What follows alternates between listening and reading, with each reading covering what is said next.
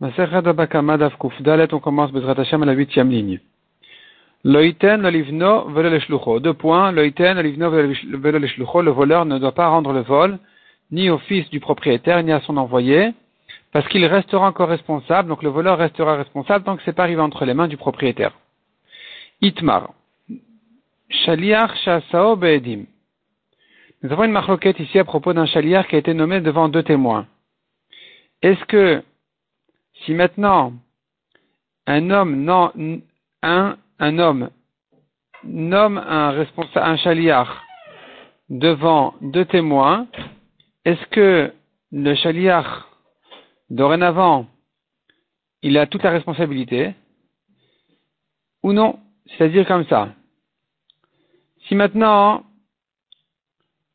Rashi explique, Rouven a prêté de l'argent à Shimon. Et il a nommé un chaliard pour récupérer son argent. Il a nommé un chaliard devant deux témoins.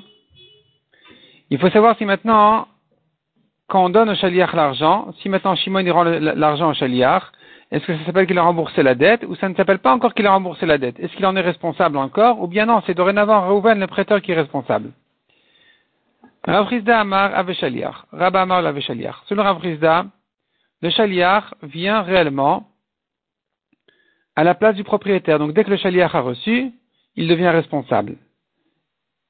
Selon Rabba, non, le Shaliach pas, ne vient pas à la place du propriétaire et donc euh, c'est l'emprunteur qui restera responsable encore. Rav Amar Aveshaliach. Selon Rav qui pense que c'est lui considéré comme un vrai Shaliach, comme si réellement il venait au nom du propriétaire, parce que c'est pour cela que le propriétaire il s'est fatigué à nommer ce chaliard devant des témoins, afin qu'il se tienne réellement à sa place. Rabba Amar l'avait chaliard. Mais selon Rabba, non, c'est pas un vrai chaliard. Achike Amar, ainsi voulait dire le propriétaire. Inishmeem Nahu. Cet homme-là, c'est un homme de confiance, un homme honnête. Issam mort. Si tu comptes sur lui, tu peux compter sur lui. Ça te regarde. Si tu veux me rembourser la dette par lui, fais-le. Mais s'il y a un problème en chemin, tu restes responsable. Donc il n'a pas l'obligation de lui donner, c'est-à-dire il, n'a pas à lui donner si l'emprunteur ne veut pas être, ne veut pas avoir de problème, eh bien qu'il ne donne pas l'argent à ce chaliar. Nan. Nous avons appris dans une Mishnah, à Shoelet Apara, celui qui a emprunté une vache. Veshilcha est le prêteur, le propriétaire. Il a envoyé sa vache, biad bno, biad avdo, shlucho. Il a envoyé avec son, son fils, son serviteur, son jaliar, au biad bno, biad avdo, biad shlucho shel shoel, ou bien il a envoyé la vache avec le fils, le serviteur ou le chaliar de celui qui voulait l'utiliser, de l'emprunter, ou Meta, elle est morte en chemin, tour. Le Shoel, donc l'emprunteur, il est tour.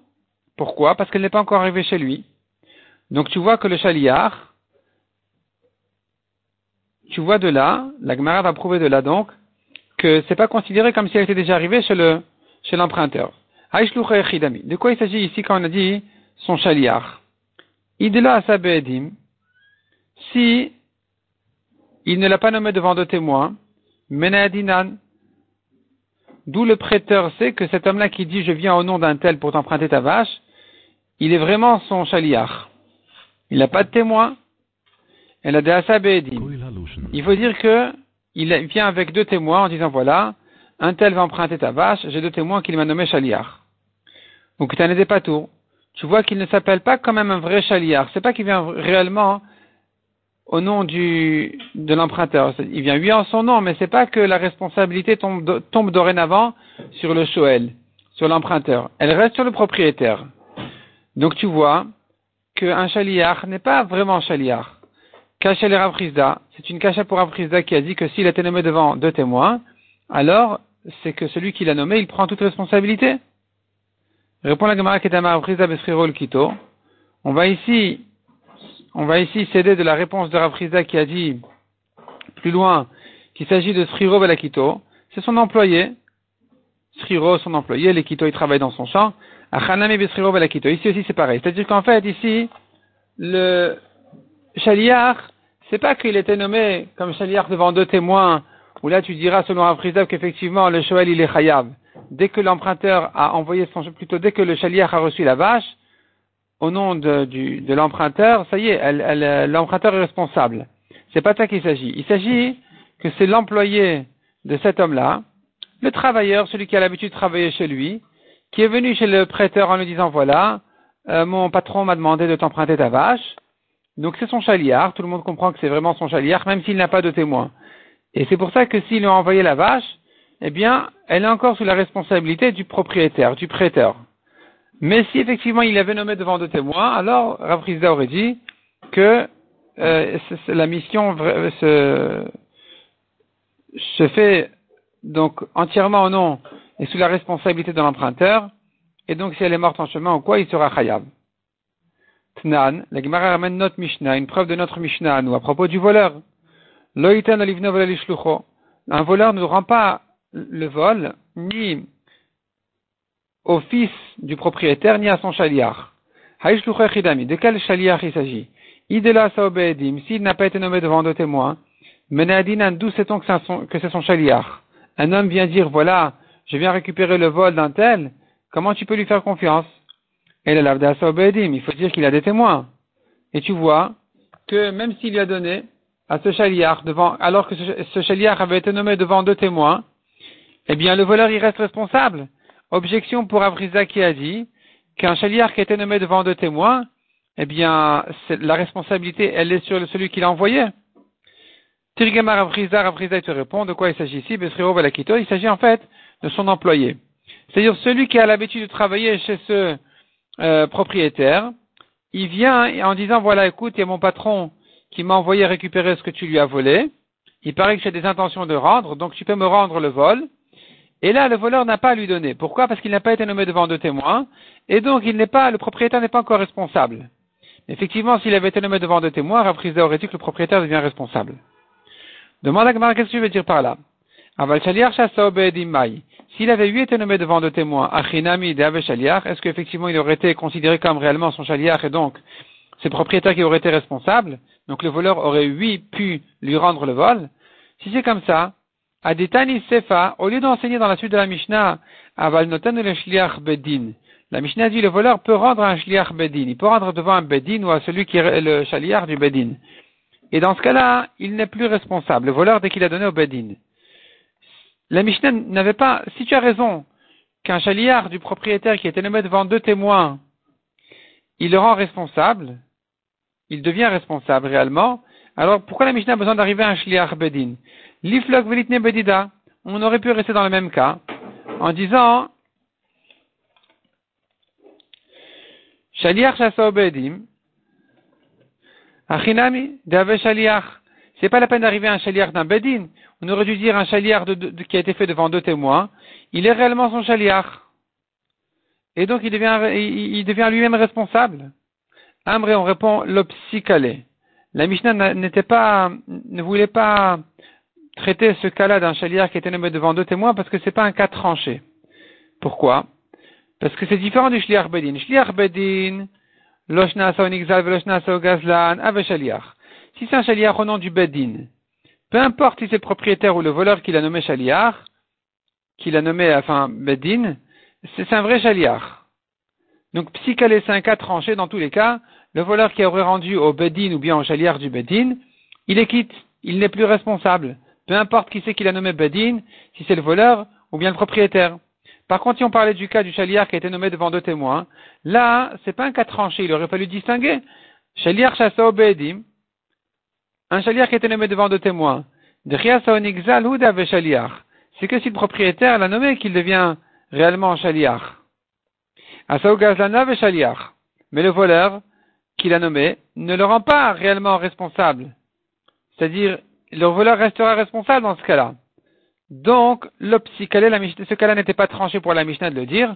Elle a préféré choisir le cas de Shaliar Bedin. La Gemara dit à exclure de ce Tana. Ce que nous avons dit maintenant, qu'en ce qui concerne un Bedin, peu importe si le voleur ou le propriétaire l'a nommé Bedin, pour recevoir son vol, il est quitte, cette halakha, elle n'est pas évidente. elle ne pense pas comme le Tana qui dit, dans une braïta, des Tanya Rabbi Shimon ben Elazar Omer. Shaliach Bedin Shasaon Asao Gazlan. Si c'est le propriétaire qui l'a nommé Shaliach Bedin, et pas le voleur, ou bien que c'est le voleur qui l'a nommé Shaliach Bedin, mais le propriétaire a déjà récupéré de ses mains, et Shalom Yado, et le propriétaire a nommé un Shaliach pour récupérer son vol de la main du Shaliach Bedin, Patour, c'est là où il est Patour. Donc tu vois que d'après ce Tana, quand le voleur l'a nommé Shliach Bedin, c'est pas suffisant. Il faut que le propriétaire le nomme Shliach Bedin.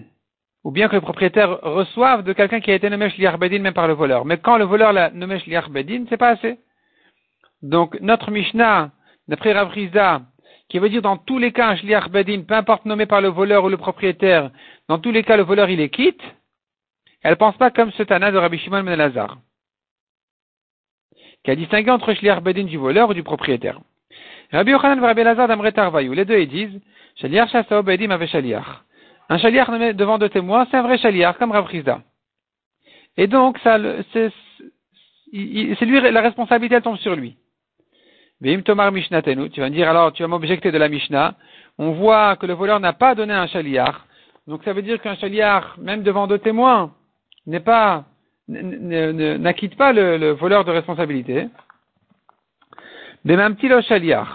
Il s'agit en fait dans la Mishnah que le propriétaire, quand il a nommé ce Shaliach, même s'il a nommé devant deux témoins, mais il n'a pas dit réellement tu es mon Shaliach. Simplement il a dit écoute, présente-toi devant lui. Propose-toi à ce service. De Amarle, il lui dit le propriétaire il dit au Shaliach écoute, tu sais, il y a un tel qui me doit de l'argent. Il ne me l'envoie pas. Il va, va te montrer devant lui. Peut-être qu'il lui manque un chaliard pour m'envoyer l'argent. Un chaliard comme celui-là hein, n'est pas responsable.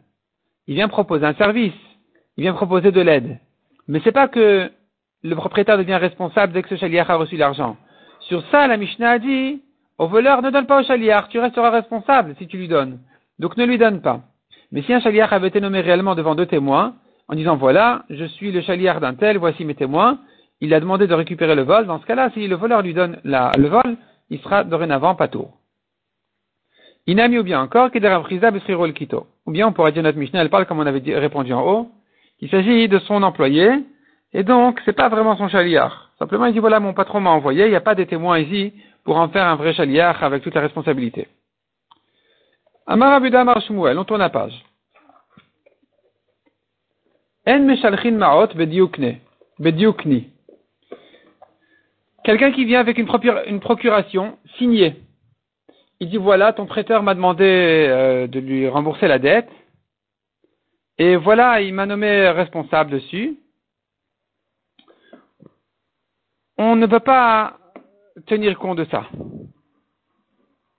C'est pas valable. Même s'il y a deux témoins signés sur cette procuration, plutôt, même s'il y a deux témoins qui reconnaissent la signature, ils savent pas qu'il a nommé Shaliach, mais ils reconnaissent sa signature, c'est pas assez.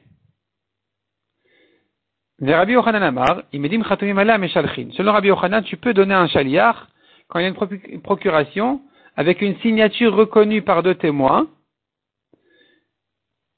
Pourquoi? Parce que si s'est fatigué à le faire, c'est qu'il avait l'intention réellement de le rendre Shaliach, avec toute la responsabilité. Amré, on demande, alors on dit, les Shmuel Maïtakanta, quelle est la solution, selon Shmuel?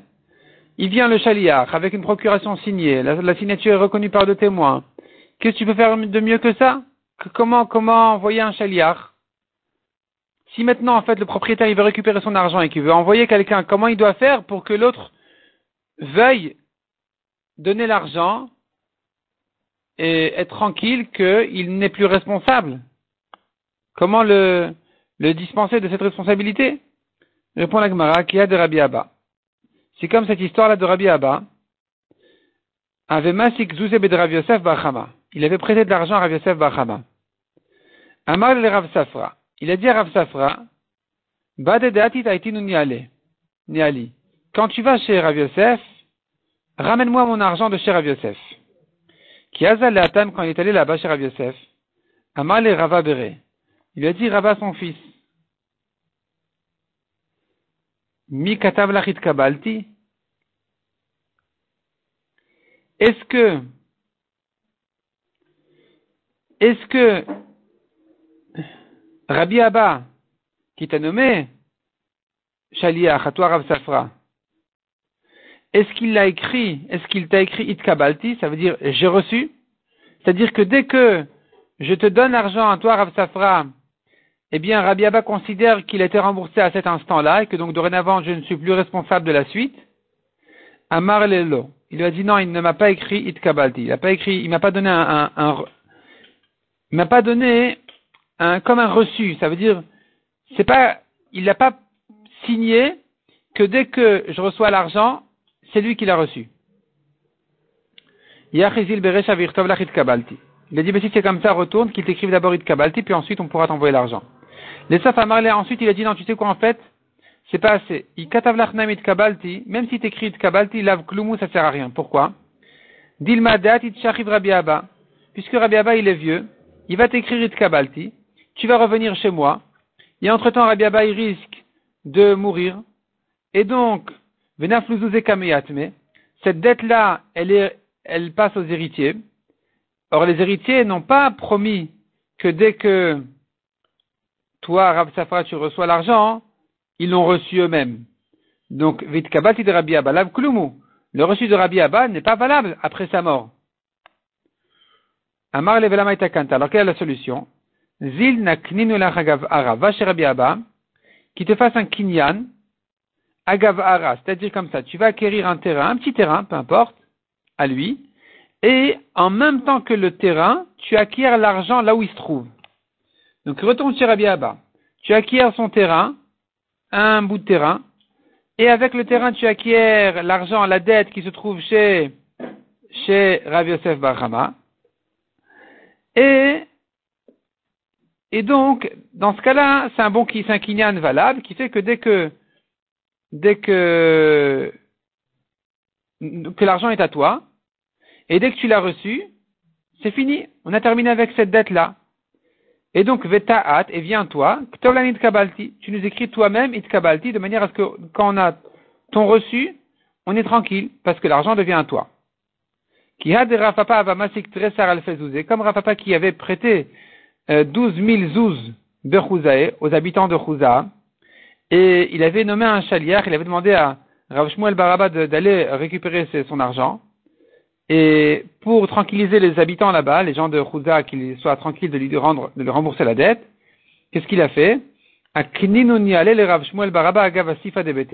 Il a acquis tout cet argent-là à Rav Shmuel Baraba le chaliar, Agav en même temps que Asifa Debete le seuil de sa maison.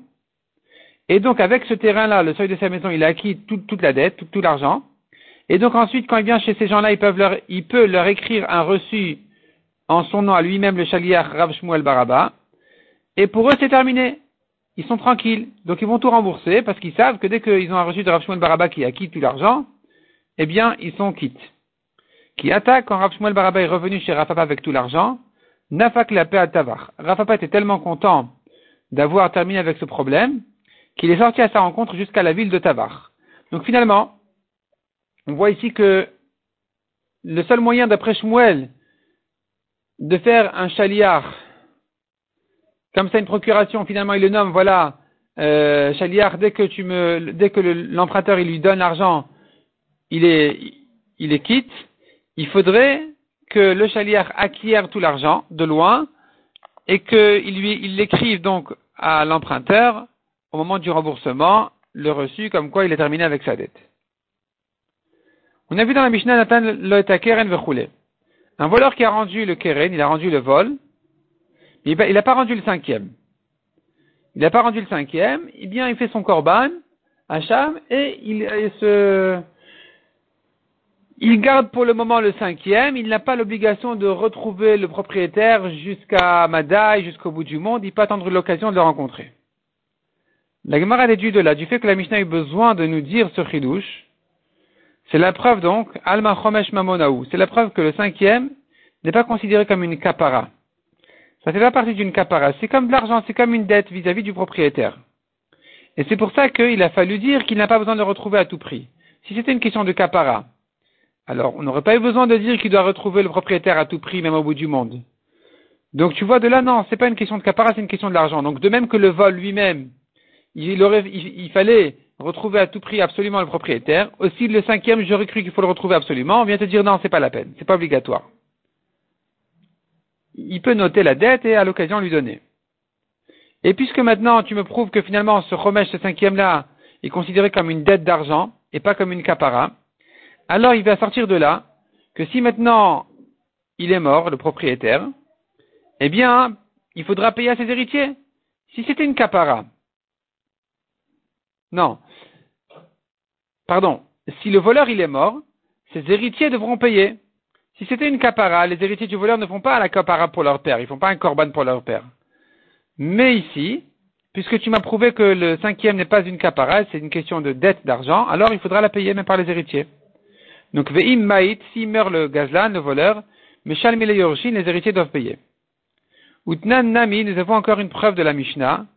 Nathan et Il a payé le vol et il a juré sur le cinquième comme quoi il lui avait rendu. Et finalement, il a avoué que non, il ne l'a pas rendu. Alors, Mosif Chomesh al Chomesh. Il doit ajouter un cinquième sur le cinquième. Al. C'est la preuve que le cinquième était considéré comme une dette d'argent sur laquelle on a dit que s'il jure à faux, il doit ajouter un cinquième. Si c'était une capara, on n'aurait pas dit ça.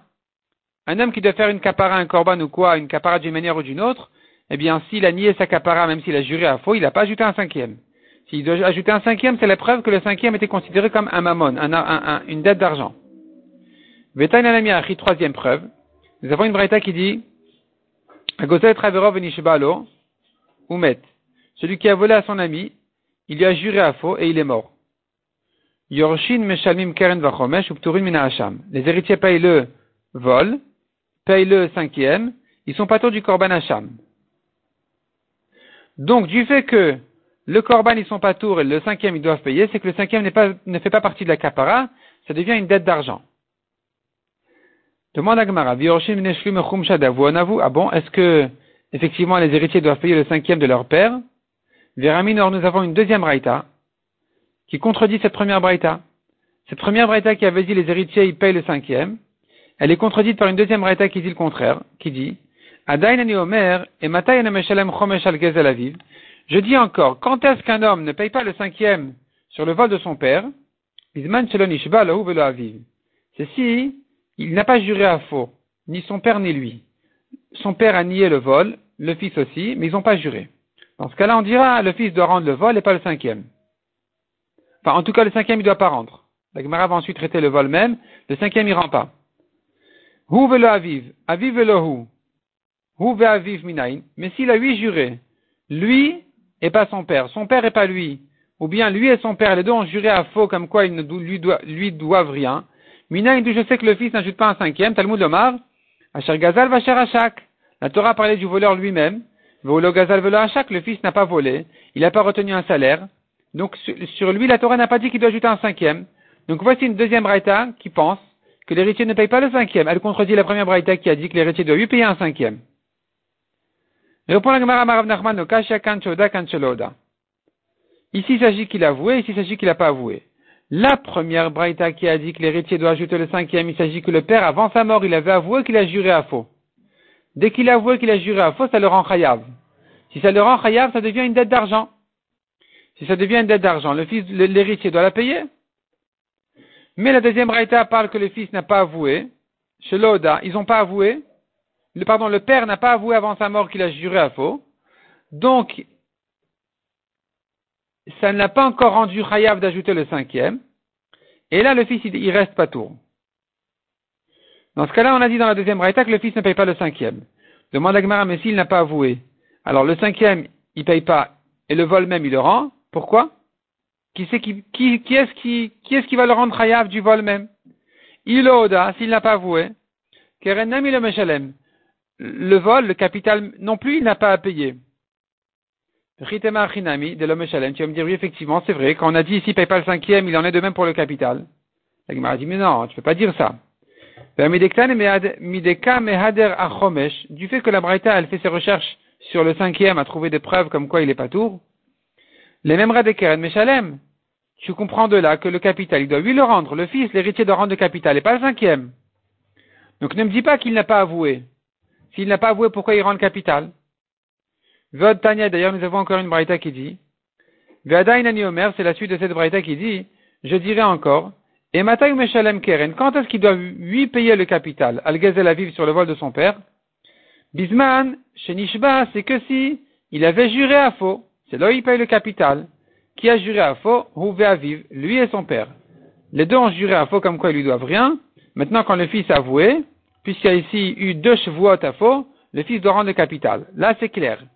Mais s'il y en a qu'un seul qui a juré à faux, ou les deux non, donc aviv velohu, hu velo aviv, lehu velo aviv.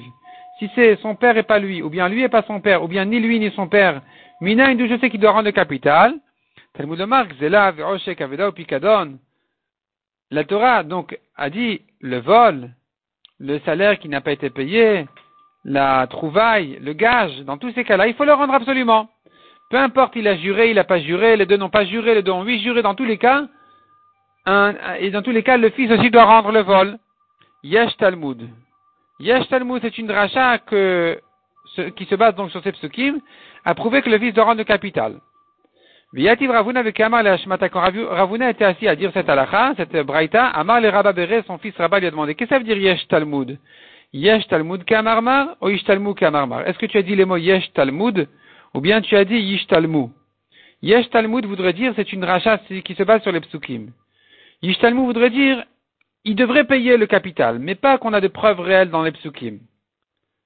Amarle, et il a répondu, Yesh Talmud Keamina. J'ai dit, Yesh Talmud, il y a une racha, au Meribouya de Amre. Ça se base sur les psukim. Donc le capital, il faut le rendre. Le cinquième, non. Comment tu comprends cette braïta qui dit le capital, il rend le cinquième, non? Si le père n'a pas avoué avant sa mort, pourquoi payer le capital? Qui dit qu'il est chayav? Et la Maïloda, alors qu'est-ce que voulait dire Rav Nachman en disant, il n'a pas avoué? L'oda vive bno. Le père n'a pas avoué avant sa mort, mais le fils, il a avoué. Quand le fils, il avoue, il reconnaît le vol de son père, il doit payer donc le capital. Demande à Gemara, mais si c'est comme ça, alors, le fils est en train d'avouer que son père a juré à faux, il a qu'à payer le, cinquième aussi?